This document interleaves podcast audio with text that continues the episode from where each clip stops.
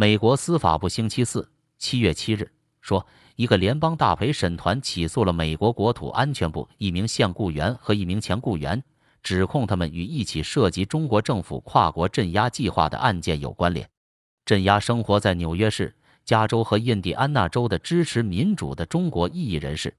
首先，果然是美国的内鬼，没有执法机构的内鬼，中共在美国闹不起浪花来。有这起案件作为先例。在美国这样的案例法国家，以后会对中共有相当的震慑作用。其次，加州的中国异议人士是陈为明，印第安纳州的是刘仲敬，纽约市不知道是谁，可能是郭文贵。